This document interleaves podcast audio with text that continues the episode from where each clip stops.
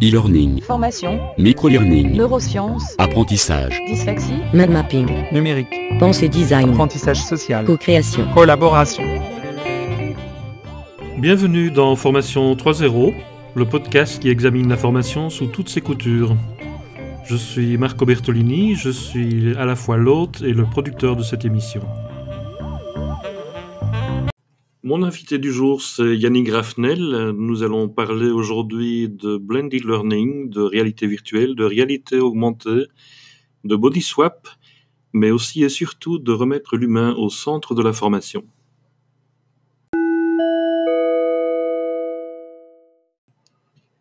Mais avant d'interviewer notre invité, je voudrais attirer votre attention sur un petit message que nous avons reçu d'Adeline Isaac via le dispositif de messages vocaux qui se trouve sur notre site de podcasting. Bonjour Marco, bravo pour cette euh, belle initiative euh, euh, du podcast de la formation. Je suis ravie que tu aies cette idée à nous proposer. Ben, J'espère que on parlera de pédagogie euh, immersive, augmentée euh, euh, dans tes podcasts. Je te dis à très bientôt. Si vous aussi vous avez envie de nous envoyer un petit message pour nous faire une suggestion, une demande particulière ou une critique euh, de ce podcast, eh bien n'hésitez pas, utilisez vous aussi le système de messages audio de notre site de podcasting. Merci d'avance.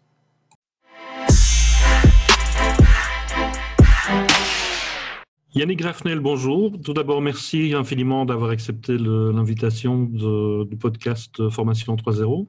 Bonjour, et un grand plaisir de me joindre à, à vous et à, à tous ceux qui peuvent euh, s'intéresser et à la formation, à la pédagogie, à l'innovation, à, à tous ces sujets. Voilà, ben je vais t'engager comme, euh, comme promoteur parce que tu as bien fait le, le- le résumé de ce dont on veut parler dans, dans ce podcast. Est-ce que tu peux te présenter en quelques mots? Qui es-tu? Qu'est-ce que tu fais? Et qu'est-ce qui t'intéresse euh, dans la formation et la pédagogie, justement? Alors, toujours très difficile comme, euh, comme définition parce que me définir euh, en un mot, c'est impossible. Je suis d'abord un slasher de la pédagogie et de la formation puisque depuis presque 30 ans, je suis dans l'innovation sous toutes ses formes avec une question qui me tarabuste, à savoir euh, qu'est-ce que la techno euh, modifie dans nos comportements de formateurs?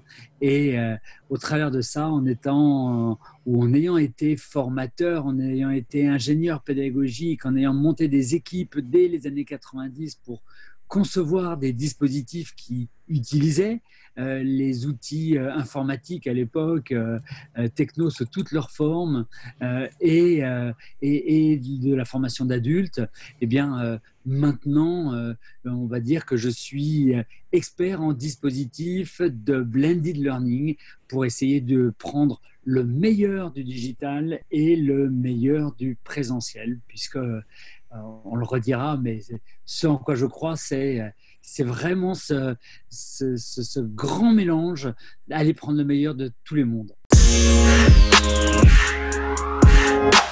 Ok. Alors pour l'instant, j'ai vu que tu avais plusieurs projets en cours, notamment un projet qui s'appelle le, le Learning Show. Pour être tout à fait franc, moi quand j'ai lu ce nom, Learning Show, en vieux râleur que je suis et en lecteur de, de Debord, je me suis dit, bon, on est déjà dans une société spectacle. Est-ce que vraiment on a besoin d'avoir un learning show, un show supplémentaire sur la formation?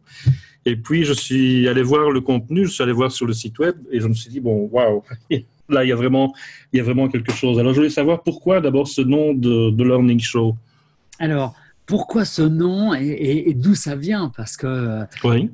Cette idée de, monter le Learning Show, c'est une idée euh, euh, qui est venue dans nos têtes de Sylvain Vacarès, de Pierre Berthou et de moi il y a maintenant un petit peu plus de quatre ans, où on s'est dit euh, notre connaissance, notre parcours dans le monde de la formation fait que notre avenir est plus derrière nous que devant nous. Par contre, nous avons une responsabilité sociétale à partager notre réseau, nos connaissances et à faire que quelque chose se passe qui n'existe pas sur le marché européen, à savoir faire que des professionnels de la formation puissent se retrouver pour échanger leurs pratiques, pour découvrir ensemble, pour partager entre pairs, sans que ça prenne une forme de salon, parce que dans les salons, on est euh, avec du marketing qui prime et euh, la parole est entièrement bridée par euh, le marketing, sans que ce soit un TEDx parce que là, on est vraiment dans le spectaculaire où on doit avoir condensé en 18 minutes une émotion et quelque chose, un message sans qu'il y ait d'échange avec le public, sans que dans quelque chose de totalement descendant et où là encore une fois le spectaculaire prime, eh bien, on s'est dit, le learning show, ça va être un moment où on va rassembler ces professionnels et où il va y avoir uniquement des ateliers immersifs expérientiel. Et c'est cette euh, vision de, de comment est-ce que l'on peut prendre du plaisir, comment est-ce qu'on peut faire que ce soit quelque chose d'une vraie fête, le fait de l'apprentissage, la fête des, savoirs, la fête des, pratiques professionnelles, eh bien, on a inventé ce nom de Learning Show en disant c'est quelque chose qui va être plaisant, c'est quelque chose qui va être festif et c'est quelque chose qui va rassembler pendant euh, plus qu'une journée, c'est professionnel. Et d'ailleurs, dès la première année, on a dit, c'est quelque chose dans lequel on va mettre aussi de l'artistique, parce que apprendre, c'est souvent en relation aussi avec les arts, en tout cas l'art est quelque chose qui s'appuie aussi sur l'apprentissage. Et euh, dès la première année, on a voulu qu'il y ait euh, aussi des aspects tels que de la musique, tels que de, vraiment de la rencontre artistique et des professionnels de la formation. Oui, c'est vrai que la formation et les arts ont en, commun l'émotion, la sensibilité esthétique, etc. Tout, ça compte beaucoup plus qu'on ne le pensait généralement dans la formation. Et avec des auteurs comme Damasio, etc., maintenant on se rend compte que tout ça est extrêmement important, que ça ne sert à rien de vouloir faire passer uniquement des notions cognitives, mais que la formation, c'est quelque chose d'holistique qui touche toutes les dimensions de l'humain. Tout à fait. Moi, en tant que psychomotricien, parce que c'est ma formation de base, euh, eh bien, je, ne peux que euh, concevoir les choses comme ça, vraiment dans, un grand tout. Et il est vrai que quatre ans après, euh, la, connaissance de l'importance des smart skills, de ces compétences transversales fondamentales sur les métiers du futur, fait que plus que jamais, cette double dimension, à la fois d'aller développer euh, des compétences techniques et de s'intéresser vraiment à, ces montées en compétences euh, telles que peuvent le faire tous les dispositifs de formation, était une chose importante, mais aussi en même temps tout ce développement des soft skills, de ces compétences transversales euh, telles que la créativité par exemple, qui fait évidemment partie intégrante du monde artistique et ce rapprochement de, l'art et, de la formation est devenu vraiment une évidence et c'est quelque chose que nous allons euh, poursuivre et développer euh, sur les années à venir et sur les éditions 2020 et celles qui viendront. Ok, donc si je comprends bien, dans le Learning Show, le show, il vient autant des participants que des, animateurs de l'événement. Tout à fait, avec euh, le fait que, euh, évidemment, des animateurs euh, d'ateliers vont venir proposer des retours d'expérience, des mises en situation, mais ce qui va se passer à l'intérieur de l'atelier est fondamental avec tout ce qu'apportent les uns les autres.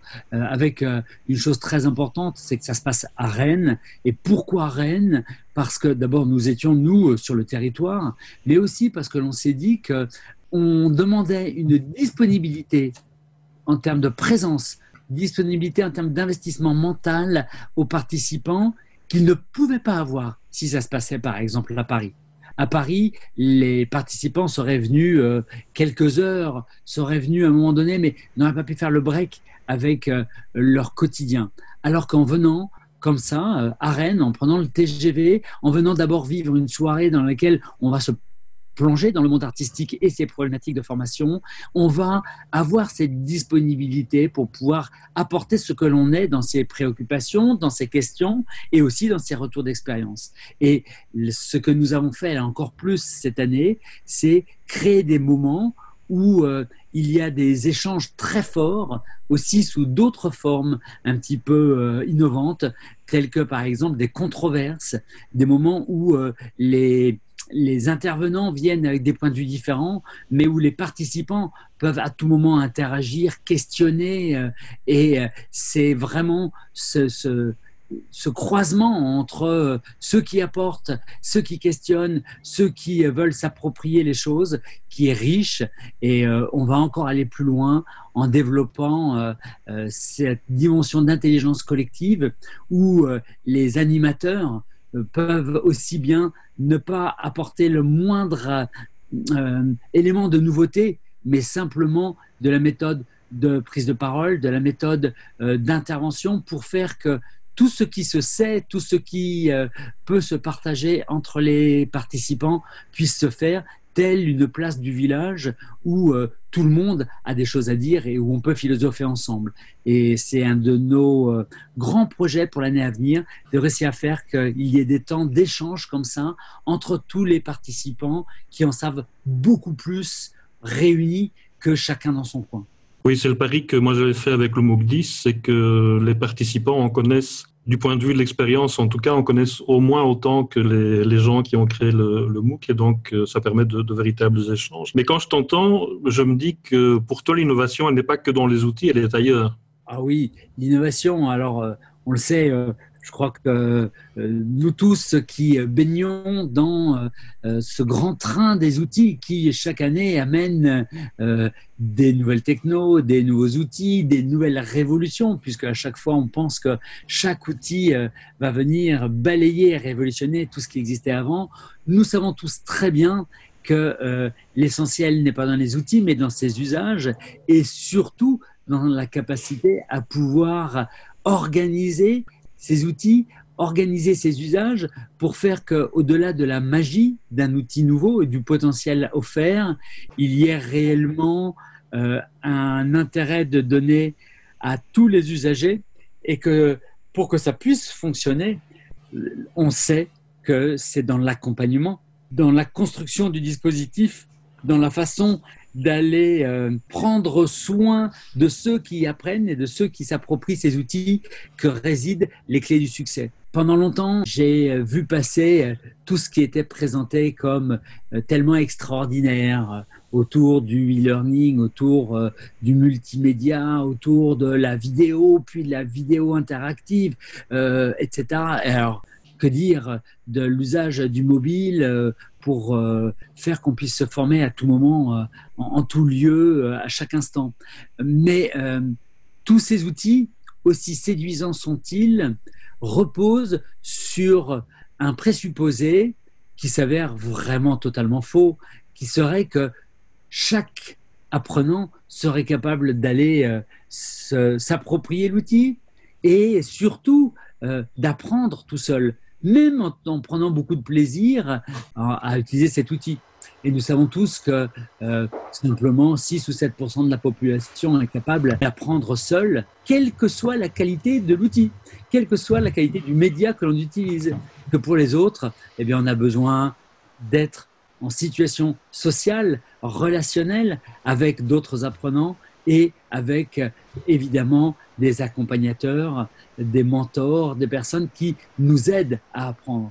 Et vraiment, pour moi, l'innovation reste dans la capacité à aller mélanger l'apport de ces outils, parfois tout à fait innovants, et surtout la construction de dispositifs qui soient pérennes, qui soient bienveillants, pour prendre soin des apprenants. Et je vais reparler d'un outil qui m'intéresse beaucoup, euh, dans lequel il se passe beaucoup de choses en ce moment dans le monde de la VR et de la réalité virtuelle et de la réalité augmentée. On a encore une fois là une innovation qui est absolument passionnante passionnante parce que euh, on a euh, un potentiel d'exercice un potentiel d'entraînement, avec une salle d'entraînement euh, à l'infini, sans risque, dans lequel on peut aller faire des choses fantastiques sans se mettre en danger. L'autre aspect qui est euh, qu'on va pouvoir travailler sur l'émotionnel.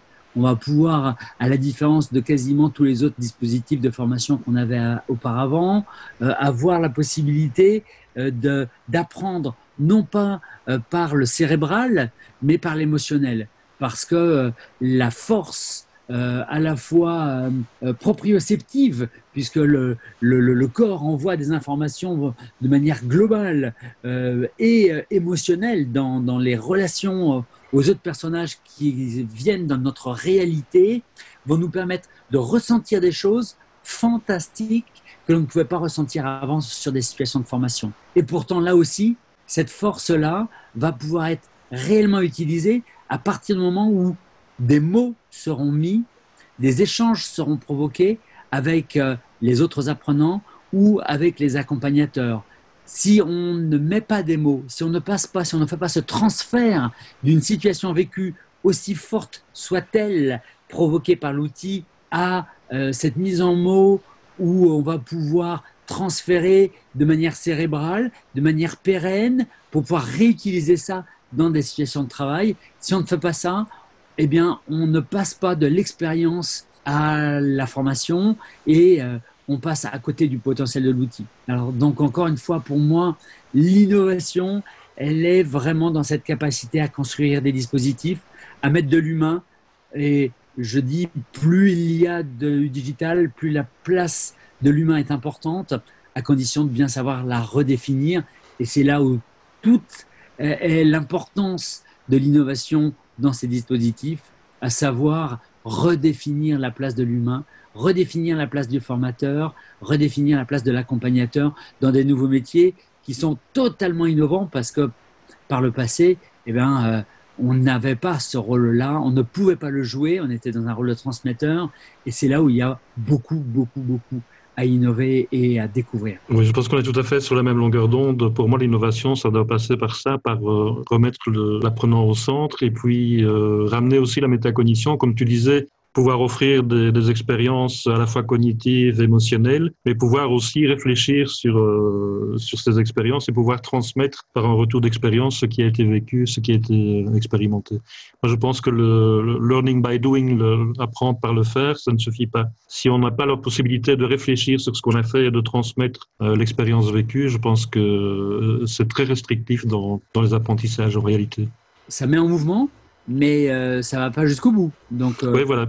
c'est une bonne manière d'entrer euh, dans la matière plus motivante que simplement être dans du descendant. mais oui, il faut pouvoir faire le transfert après la dans la situation réelle. Et ça, ça nécessite vraiment de l'interaction et de la réflexion avec, avec son écosystème qui nous entoure, que ce soit les apprenants, que ce soit les accompagnateurs, ou alors dans sa situation de travail. on est tout à fait d'accord, on est à 100% sur la même longueur d'onde, je pense. Alors, j'ai entendu parler d'un autre de, tes projets qui est un cluster innovation et tech dans le, le Grand Est. Est-ce que j'ai bien compris? Oui, alors ça, là aussi, il faut revenir aux sources. Oui. Lorsque nous avons créé le Learning Show, nous savions que nous faisions euh, un événement qui allait euh, ne durer euh, qu'une journée et demie euh, par an. Et on savait que c'était bien, on allait répondre à un, besoin, une demande nationale, voire européenne de, de rencontres, mais qu'il y avait une ambition de pouvoir traduire cette mise en mouvement, cette création du réseau sur un territoire, pour faire que les acteurs du territoire puissent tout au long de l'année apprendre à travailler ensemble et euh, développer des compétences ensemble. Et euh, cette notion de cluster, on l'avait eu en tête depuis euh, l'origine de la création du Learning Show. Donc l'association du Learning Show s'est montée, c'est une quinzaine de personnes qui s'engagent en donnant à titre totalement bénévole beaucoup de temps depuis quatre ans. Et là, euh, il y a un an, on s'est dit qu'il était temps maintenant de, faire sortir le deuxième étage de la fusée et de mettre sur pied le, cluster. Alors, pour dire euh, d'où vient cette idée, il faut aussi euh, parler de l'émergence de l'association EdTech France, portée maintenant par son délégué général Rémi Chal, qui euh, euh, a impulsé euh, une dynamique très forte que j'ai rencontrée dès son arrivée au mois de novembre de 2018. Et nous avons ensemble discuté nous nous sommes dit que l'association EdTech France était une verticale uniquement sur les startups EdTech et au niveau national et que l'horizontale était l'horizontale du cluster EdTech Grand Ouest qui a pour vocation de rassembler l'ensemble des acteurs, que ce soit des écoles, des organismes de formation, des indépendants, des financeurs, des institutions telles que le conseil régional ou euh, le rectorat, euh, tout un tas d'associations et évidemment les acteurs économiques tels que les startups, pour leur permettre de travailler ensemble, d'abord de se connaître, parce que les gens ne se connaissent pas, parce que l'offre EdTech est totalement morcelé, tellement morcelé que les commanditaires ou les financeurs ne s'y retrouvent pas, que les startups ont un petit morceau, un petit fragment de réponse, mais qui n'a de sens que si il peut être rassemblé à d'autres acteurs pour pouvoir avoir une vision beaucoup plus globale en termes d'ingénierie, et que pour pouvoir rassembler tout ce monde-là, eh bien, il fallait que l'on crée cette structure, donc ce cluster EdTech Grand Ouest qui va de Caen jusqu'à Nantes et qui, dès son origine, puisque quand nous l'avons lancé cette idée, c'était au mois de février 2019, que euh, les collèges ont été créés au mois de juillet et que l'association s'est totalement structurée depuis le mois de septembre. On a des collèges qui rassemblent les organismes de formation, d'autres qui rassemblent les écoles, d'autres qui rassemblent les indépendants, d'autres les entreprises EdTech. On voit, on a une couverture qui est vraiment très très grande et euh, on a décidé quatre chantiers principaux. Le premier, faire une cartographie des acteurs dans laquelle on ne place pas simplement des noms, des adresses et des numéros de téléphone, mais on repositionne chacun de ces acteurs sur la chaîne de valeur pour pouvoir voir vraiment qui fait quoi, euh, qui consomme quoi en, flux amont, en flux aval, euh, qu'est-ce qui en, de, quoi on a besoin et, qu'est-ce qu'on euh, redonne comme information pour pouvoir vraiment construire cette chaîne de valeur pour tous les apprenants.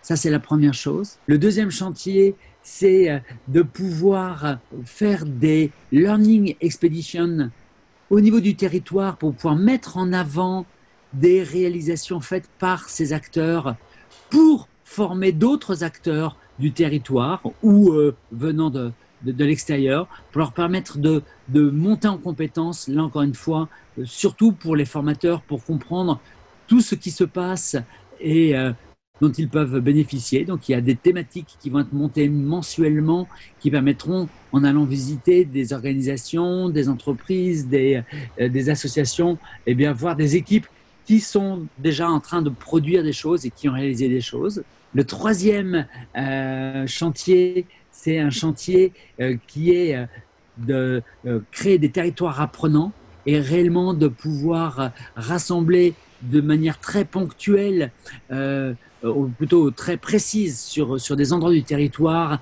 euh, des villes apprenantes, des territoires apprenants, et eh bien tous ces acteurs pour euh, coordonner leurs forces, pour pouvoir créer des lieux d'innovation, pour permettre du test pour des dispositifs innovants.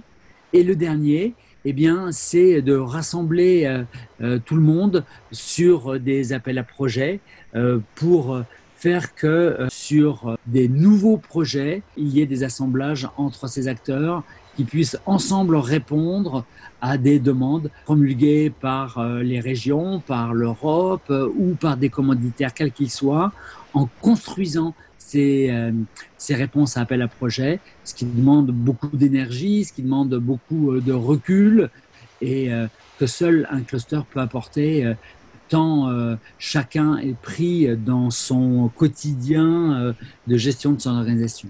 Oui, c'est ce que j'allais dire. En plus, un cluster comme celui-là, ça demande énormément de travail, énormément d'animation. Sinon, le, le, soufflet retombe vite. Donc, est-ce qu'il y a une équipe euh, permanente derrière? Quel type de structure avez-vous mis en place pour assurer la pérennité? Parce que je sais que pérennité, c'est un mot qui est important pour toi. Tout à fait. Alors, on a cette chance-là, c'est que donc nous avons remonté une association dont j'ai pris la présidence, mais euh, vraiment de nouveau en présidence tout à fait euh, bénévole.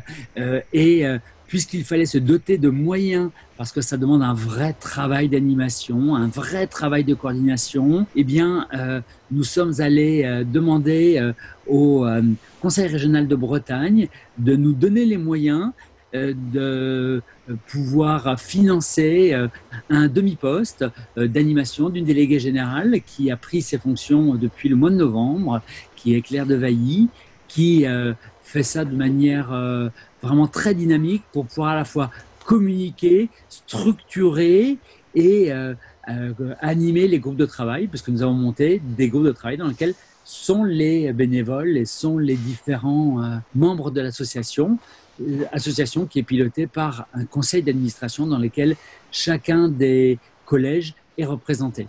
Ok, mais ça fait énormément de, monde euh, et surtout de personnes et de structures très différentes à mettre ensemble. Donc vous arrivez à faire communiquer toutes ces structures Oui, alors évidemment, euh, pour que ça fonctionne, eh ben, il y a un Slack, euh, il y a des outils de communication interne, mais c'est vrai qu'on a cette chance, c'est que depuis les premières réunions euh, au mois de février, on a plus de 130 ou 140 personnes à être venues se présenter, à avoir commencé à prendre part dans cette animation du cluster et c'est quelque chose qui est vraiment en train de prendre de manière très très forte avec évidemment euh, du bénévolat, avec évidemment euh, un investissement temps de la part de chacun, mais où euh, tous ces participants savent qu'il y a énormément à gagner pour tout le monde et l'énergie, la synergie qui se crée est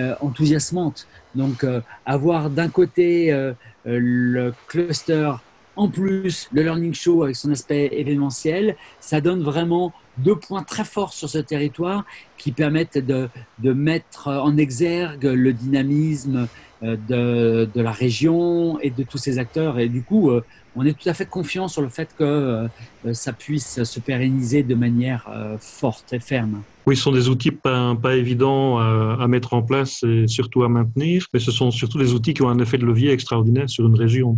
Voilà, et c'est là où euh, de manière vraiment euh, très positive. Les responsables régionaux euh, le comprennent. le cadre du pacte d'investissement des compétences qui a été signé entre l'État et toutes les régions fait que cela donne des moyens maintenant et quasiment une nécessité d'aller développer euh, ce type de cluster. Et j'en veux pour preuve le fait qu'on travaille maintenant de manière forte en synergie entre les différents clusters, puisqu'il y a un cluster Hauts-de-France qui est aussi en, en finalisation de constitution. Il y a le cluster de Lyon qui est euh, maintenant constitué. Il y a le SPN à Poitiers qui fonctionne très bien et euh, on est tous euh, les uns les autres très proches et communicants pour mutualiser, partager aussi les travaux qui sont faits par les uns et par les autres. Typiquement, cette cartographie des acteurs que nous allons lancer sur le Grand Ouest, c'est euh, simplement la première étape, puisque après, la vocation de cet outil est d'être mise au niveau national pour que les autres clusters se l'approprient et euh, remplissent toutes les informations sur les territoires de manière complémentaire pour avoir cette cartographie au niveau national. Et donc c'est aussi un, souci de transférabilité de, de tous vos outils, de toutes vos méthodes en fait. Absolument, absolument. Euh, là, là-dessus, nous sommes tous très alignés sur le fait que la, ce qui se crée n'appartient même pas à, la structure qui le crée. Là, en, le, cluster, euh, on a cette responsabilité d'aller le partager immédiatement avec les autres pour que euh, de manière euh, commune, chacun puisse se l'approprier et s'en servir et pour que l'on puisse faire gagner du temps à l'ensemble de la filière au niveau national. Nous avons une vraie responsabilité de création de, tissus, de réseaux entre tout le monde et, et c'est quelque chose qui est tout à fait enthousiasmant. En tout cas, moi, c'est le cœur même de ma motivation qui me fait euh, y mettre euh, presque la moitié de, chacune de mes semaines parce que euh, c'est quelque chose qui n'existait pas et qui vraiment est nécessaire pour nous tous. Pour qu'on soit armé dans cette innovation, il faut qu'on soit proche les uns des autres, il faut qu'on puisse mutualiser, il faut qu'on puisse partager pour aller plus vite et pour réussir à faire avec peu des choses efficaces. Je pense que les auditeurs auront compris que tu, es un homme euh, engagé sur les, territoires, mais tu vas parfois chercher ton inspiration bien loin, parce que je sais que tu nous reviens de, Las Vegas. Est-ce que tu peux nous en dire un mot et dire un peu ce que, ce que tu en retires comme expérience et éventuellement ce qui pourrait être adapté dans les événements comme euh, le Learning Show ou bien dans un, un système plus pérenne comme euh, le cluster? Tout à fait. Euh, c'est d'ailleurs euh, dans le cadre de, mes responsabilités pour le Learning Show, je suis allé à DevLearn à Las Vegas, qui est donc un des trois grands salons euh, de Learning Technology aux États-Unis, pour pouvoir aller y voir les tendances, aller découvrir ce qui se faisait et ce qui allait peut-être arriver après en France. Et puisque je suis en, pleine programmation du Learning Show, pour qu'après le, le, le comité de de, programmation de l'association puisse arrêter euh, le contenu euh, de l'édition 2020. Et euh, DevLearn est, en est à sa 15e année, donc c'est quelque chose de tout à fait mature. On est sur un marché américain qui est tellement différent du marché français et j'ai été spectaculairement surpris par l'absence totale de tout ce qui se réfère au LMS euh, ou de ce qui se réfère au MOOC. Euh, donc la notion de MOOC n'existe plus du tout sur le marché américain euh, et les LMS sont vraiment remplacés par des plateformes que l'on va appeler d'expérience utilisateur, beaucoup plus globales, dans lesquelles on s'intéresse de manière tout à fait intéressante à tout ce qui est de l'ordre du positionnement euh, des informations issues des euh, systèmes d'information RH pour pouvoir euh, aider à, à l'accompagnement sur les parcours de formation. avant de mettre quelqu'un en formation, on, récupère des informations sur là où il en est, là où il veut aller.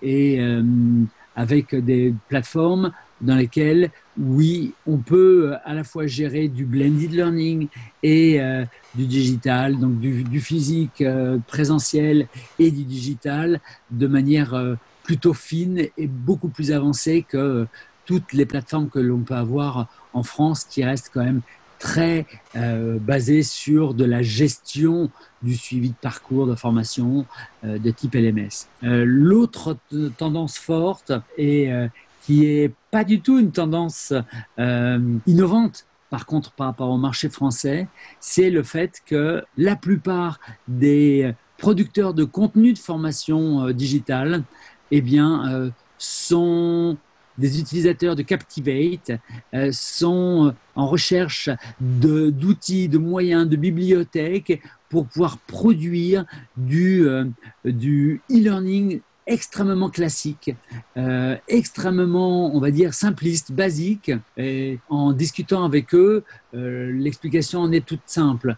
87% des formations suivies en e-learning aux États-Unis sont des formations de type compliance, euh, mmh. des formations obligatoires et les préoccupations de tous ces grands gros donneurs d'ordre, euh, institutions, organisations, États et autres, c'est euh, comment produire le moins cher possible des contenus de formation qui permettent d'aller prouver que les gens ont euh, la compétence, entre guillemets, en tout une capacité à tester pour pouvoir se dégager des obligations ce qui pour moi est très très très loin de ce que j'appelle de la formation, ou encore plus de la formation tout au long de la vie, euh, où on sait que euh, euh, nos compétences n'ont plus une durée de vie que de six mois à trois ans maximum, et que cette nécessité de développer ces compétences est absolument fondamentale, mais des véritables nouvelles compétences qui nécessitent non pas d'aller montrer pas de blanche en disant que ça y est, on sait faire, mais réellement d'avoir des compétences démontrables et qui nécessitent là un autre type d'ingénierie. Et là-dessus, euh, j'avoue avoir été extrêmement déçu par ce que j'ai pu voir aux États-Unis, qui euh, ne sont pas du tout en avance par rapport euh, au marché français. On a toujours l'impression que l'herbe est plus verte ailleurs. Hein. Par contre, oui, sur ce que tu disais sur les LMS, moi je constate la même chose parce que je suis en, contact avec euh, l'université de Purdue, par exemple à Indianapolis. Et ce qu'ils développent est très loin des LMS classiques et se rapproche plutôt de la logique des réseaux sociaux, beaucoup plus intéressant à mon sens, parce que justement ils replacent l'apprenant au centre de, de, la démarche. Et il y a aussi toute l'utilisation de l'intelligence artificielle en, en, formation, justement par rapport à ce que tu disais, pour l'exploitation des données avant, pendant et après le, le parcours de formation. Est-ce que là tu as vu des choses, des choses innovantes aussi ou? Alors, j'ai vu euh, des plateformes qui, oui, s'appuient là-dessus, euh, mais euh, communiquent quand même assez peu encore pour l'instant. Tout le monde est en train de, chercher, de creuser, mais on manque encore beaucoup de data, c'est évident. Mais oui, il va y avoir des innovations fortes dans ce domaine-là, c'est certain. Mais quant à pouvoir dire que des algorithmes performant et fonctionne sur des bases d'informations, euh, des data lakes euh, suffisantes pour que c'est du sens, euh, je ne dirais pas, je ne l'ai pas vu, mais oui, tout le monde cherche dans cette direction. C'est mon sentiment aussi, hein, c'est qu'on est encore dans des phases d'expérimentation, mais qu'effectivement on manque encore de bases solides pour, pour dire qu'on fait, fait vraiment de, de l'adaptive learning avec des bases de données pour l'instant. C'est vraiment le sentiment que, que j'ai aussi.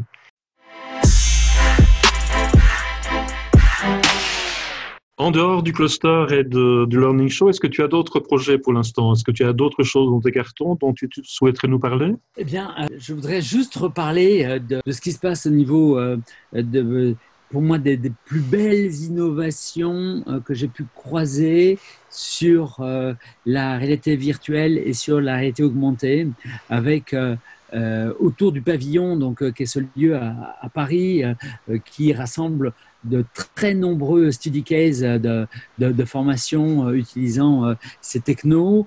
Euh, j'ai eu l'occasion après à Londres d'aller voir, d'aller rencontrer aussi d'autres startups franco-anglaises qui travaillent sur des approches absolument passionnantes autour de euh, ce qu'on appelle le body swap, c'est-à-dire euh, l'échange de postures et euh, qui permettent de faire une interaction avec un, non pas un utilisateur, mais dans le jeu de rôle, un personnage avec qui on peut discuter, par exemple, en, en l'occurrence, d'aller faire parler et de discuter avec quelqu'un qui est en hôpital psychiatrique, alors que nous euh, sommes dans la peau euh, d'un infirmier psychiatrique qui est en formation, eh bien, pouvoir changer de rôle et se mettre dans le rôle euh, du malade et pour pouvoir voir, se voir et s'entendre est quelque chose d'absolument passionnant. Il y a tout un tas de travaux euh, psychologiques qui sont faits sur euh, cette notion de body swap. et j'étais encore la semaine dernière au CRI aussi avec les équipes de France ADI, avec d'autres équipes qui travaillent sur ces domaines-là. On a vraiment là quelque chose qui me touche beaucoup, moi, le psychomotricien à l'origine, puisque on travaille sur l'altérité corps-esprit. On voit que la vision même que l'on a de soi dans le miroir permet de rentrer dans euh, euh, cet avatar, même s'il n'est pas super bien défini, qui nous permet d'être réellement dans la situation, réellement dans l'échange verbal avec euh, le malade, par exemple, quand c'est dans le cas de la formation d'un infirmier. Et ça donne, ça ouvre des champs d'expérimentation absolument passionnants pour pouvoir travailler sur sa posture, se réentendre, se corriger, analyser euh, euh, les différents spectres émotionnels que les algorithmes peuvent mettre en data visualisation pour pouvoir comprendre ce qui s'est joué pendant l'entretien. voilà, c'est quelque chose moi que je trouve absolument passionnant et je pense qu'on est à, l'aune d'une grande, grande révolution sur toutes ces notions de soft skills grâce à la réalité virtuelle et grâce à toutes ces nouvelles technos qui se développent. Oui, là, c'est un fabuleux moyen de développer l'empathie et la compréhension autre que cognitive des personnes avec qui on interagit dans le cadre du travail ou dans le cadre, même dans un cadre privé d'ailleurs. Tout à fait, tout à fait. Et euh, l'autre élément euh, que j'ai pu croiser aussi, qui est sur euh, la, réalité augmentée, avec des démonstrations faites de formation euh, d'étudiants euh, physiquement présents dans une salle avec leurs enseignants et travaillant sur les notions d'anatomie avec des lunettes de réalité augmentée. Et comment cette interactivité peut se créer entre l'enseignant et les élèves autour de cet objet qui n'existe pas, mais que pourtant tout le monde voit au fur et à mesure sur lequel on va pouvoir faire exister tous les éléments physiologiques importants. J'ai trouvé ça absolument spectaculaire. Et là, je me dis aussi qu'on va vraiment avoir un apport technique qui dépasse totalement la simple technologie, tellement ça bouscule les relations entre le réel, le virtuel, l'émotionnel, le ressenti, mais qui n'isole pas les individus, puisque ça permet de leur faire vivre ces expériences-là de manière collective. Et là, je me réjouis des deux années à venir et de la sortie euh, annoncée par Apple de leur prochaine révolution, leur nouveau device qui devrait euh, remplacer à terme le, smartphone tel que euh, l'iPhone a pu remplacer quelque part l'ordinateur avec la sortie de leurs lunettes qu'ils annoncent d'ici 2-3 ans. Je me réjouis de ça parce que vraiment, je pense qu'on n'a pas fini dans le monde de la formation d'aller découvrir le potentiel et d'aller construire des, nouveaux dispositifs, des nouveaux systèmes, des, voilà, des, nouvelles organisations pour pouvoir prendre en compte tout ça. Yannick Grafnel, merci infiniment. Je pense que tous les auditeurs auront compris qu'un des mots-clés qui te concerne, c'est le mot patient. Et euh, je te propose de te redonner rendez-vous au moment du, Learning Show. Tu peux me repréciser la date? Alors, allez, en exclusivité, je vous donne la date. Un premier scoop pour cet épisode du podcast Formation 3.0. Tout à fait. Eh bien, le Learning Show 2020 se passera le mardi 6 octobre euh, toute la journée et donc il y aura certainement une soirée de lancement événementiel artistique le lundi 5 octobre 2020 à Rennes dans le couvent des Jacobins, ce lieu magique dans lequel nous organisons l'événement. merci infiniment. Et donc, euh, rendez-vous les 5 et, 6 octobre. On fera un podcast euh, Formation 3.0 spécial à cette occasion, si tu le veux bien. Donc, ce sera l'occasion de te, de te retrouver. Avec grand plaisir. Et d'ici là, euh, je, vous souhaite une véritable euh, belle année de découverte, de partage et d'enthousiasme parce que nous faisons quand même un métier formidable dans lequel euh, on peut tous avoir chaque jour la conscience que c'est l'endroit où ça se passe. C'est la formation et la techno, c'est quand même the place to be en ce moment, là où la société se reconstruit. Merci Yannick, à bientôt. À bientôt, au revoir.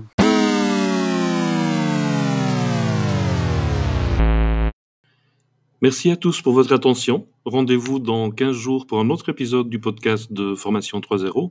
En attendant, n'oubliez pas de vous abonner à notre podcast sur votre station préférée, Spotify, Apple Podcast, Google Podcast ou encore Radio Public. À bientôt!